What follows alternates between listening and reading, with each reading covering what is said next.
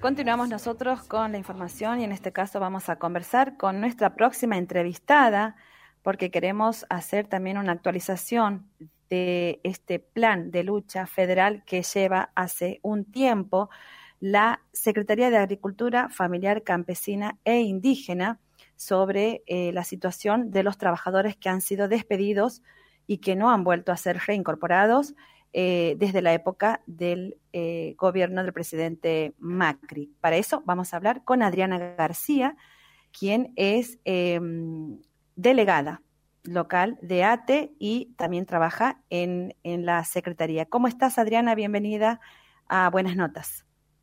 Hola, María Julia. Hola, Sergio. Bueno, ahí te conozco después que escucho la radio a veces de la UNCE cuando voy en el ah, auto. Sí. Ahora nos vemos. Ahora le veo la cara a María Julia Mata. Claro. Bueno, estamos en, esta modalidad eh, a través de, un programa que nos podemos ver entre nosotros, así que por eso desde nuestras casas, pero nos podemos ver y nos podemos escuchar ahora. Un gusto, Adriana. Gracias por, este espacio. Un gusto. verlo a Sergio también, que lo conozco. Bueno, ¿cómo está la situación, Adriana? Eh, sabemos que están en asamblea permanente. Nosotros estamos en Asamblea Permanente porque estamos definiendo, hemos definido, perdón, a nivel federal y particularmente en Santiago del Estero, un nuevo plan de lucha porque todavía nos faltan compañeros de reincorporar. Para el caso de ATE nos faltan 15 compañeros y a nivel nacional eh, faltan 70 compañeros que quieren volver, que quieren retomar su tarea, porque, bueno, vos seguramente estás leyendo el comunicado donde dice, en la época del macrismo se despidieron a 1.300 o un poquito más de trabajadores. Pero no todos quieren volver porque han pasado por una mala experiencia o por esa experiencia tan desagradable que es perder el trabajo y perder el trabajo que uno hace y le gusta, digamos. ¿sí?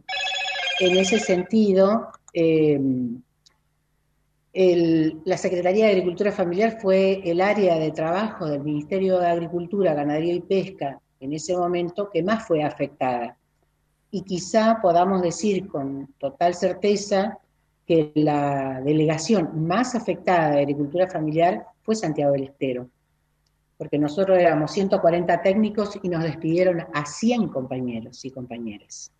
O sea, fue de destrucción, no hay otra palabra para mencionar. Y de estos 100 compañeros que mencionabas de aquí de Santiago, ¿cuántos son los que quieren volver y por los que están luchando? Bueno, los compañeros que quieren volver son casi todos. Nosotros hemos reincorporado, se han reincorporado eh, unos cuantos compañeros, digamos, pero todavía nos faltan 15 que quieren volver y que los necesitamos porque Santiago del Estero es una provincia extensa, con una gran cantidad de, agricultores familiares que necesitan del Estado presente en los territorios y necesitan de la asistencia técnica eh, para formulación o para asesoramiento técnico a los técnicos que el Estado ha formado y que eso es un capital que no se puede perder, porque no es que los técnicos eh, eh, nacieron sabiendo, sino que el Estado invirtió en la formación de los técnicos, en la capacitación y, y con una perspectiva de trabajar en la agricultura familiar, porque uno puede tener trabajadores sociales, ingenieros agrónomos, veterinarios, sociólogos, de hecho estamos hablando de todos e-, esa especialidad y, de técnicos en lo agropecuario, pero además trabajar con la agricultura familiar requiere de una especialidad particular. Entonces, y el Estado se ha encargado a lo largo de los años, desde el año 93 hasta que los despidieron a los compañeros, eh, capacitaciones y, formación eh, para poder atender a ese sector social y productivo de, Santiago del Estero y de la Argentina. ¿Y por qué no el gobierno nacional o los referentes nacionales de la Secretaría no reincorporan a estas personas? Eh, nosotros el año pasado, después de una lucha bastante importante, como ustedes también han estado presentes y acompañándonos siempre, la verdad, este, hemos logrado abrir una mesa de negociación o de diálogo para la reincorporación de los compañeros y de las compañeras, pero ellos aluden eh, razones presupuestarias.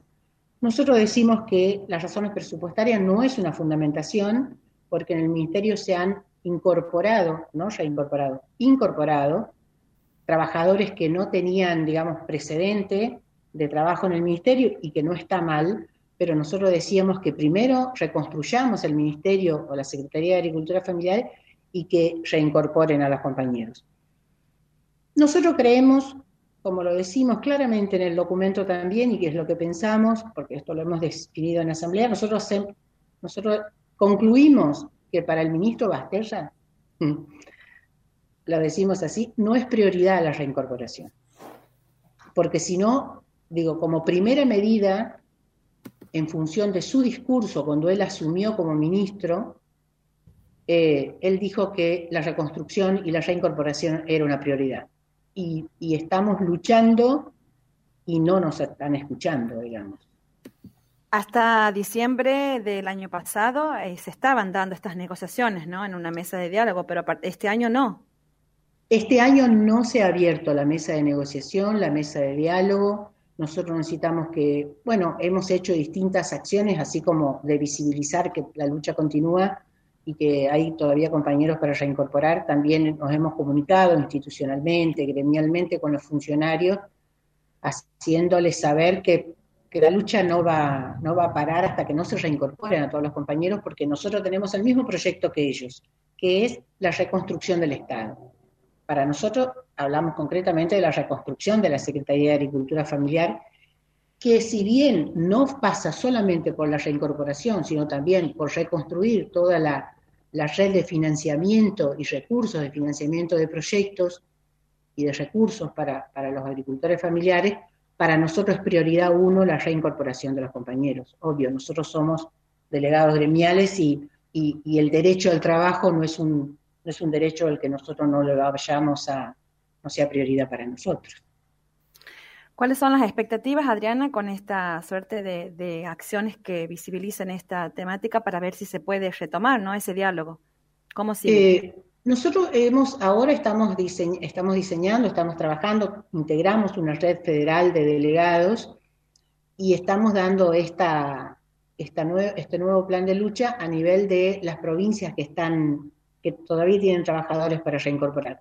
Nosotros creemos, eh, el año pasado también lo hicimos de esta manera, quizás esta, esta vez lo hacemos con más compañeros, y, tenemos la expectativa de que el gobierno nos escuche, de que el ministro nos escuche y que comprenda el derecho a, retomar el trabajo, la perspectiva de, de reconstruir la Secretaría con los trabajadores adentro. Así que la expectativa tenemos que nos escuche, obvio, ¿no es cierto? Este, pero bueno, estamos en un plan de lucha porque hace siete meses que no nos escucha. Bien. Bueno, Adriana, muchísimas gracias por este tiempo, por, por comentarnos esto y seguramente vamos a seguir de cerca la situación.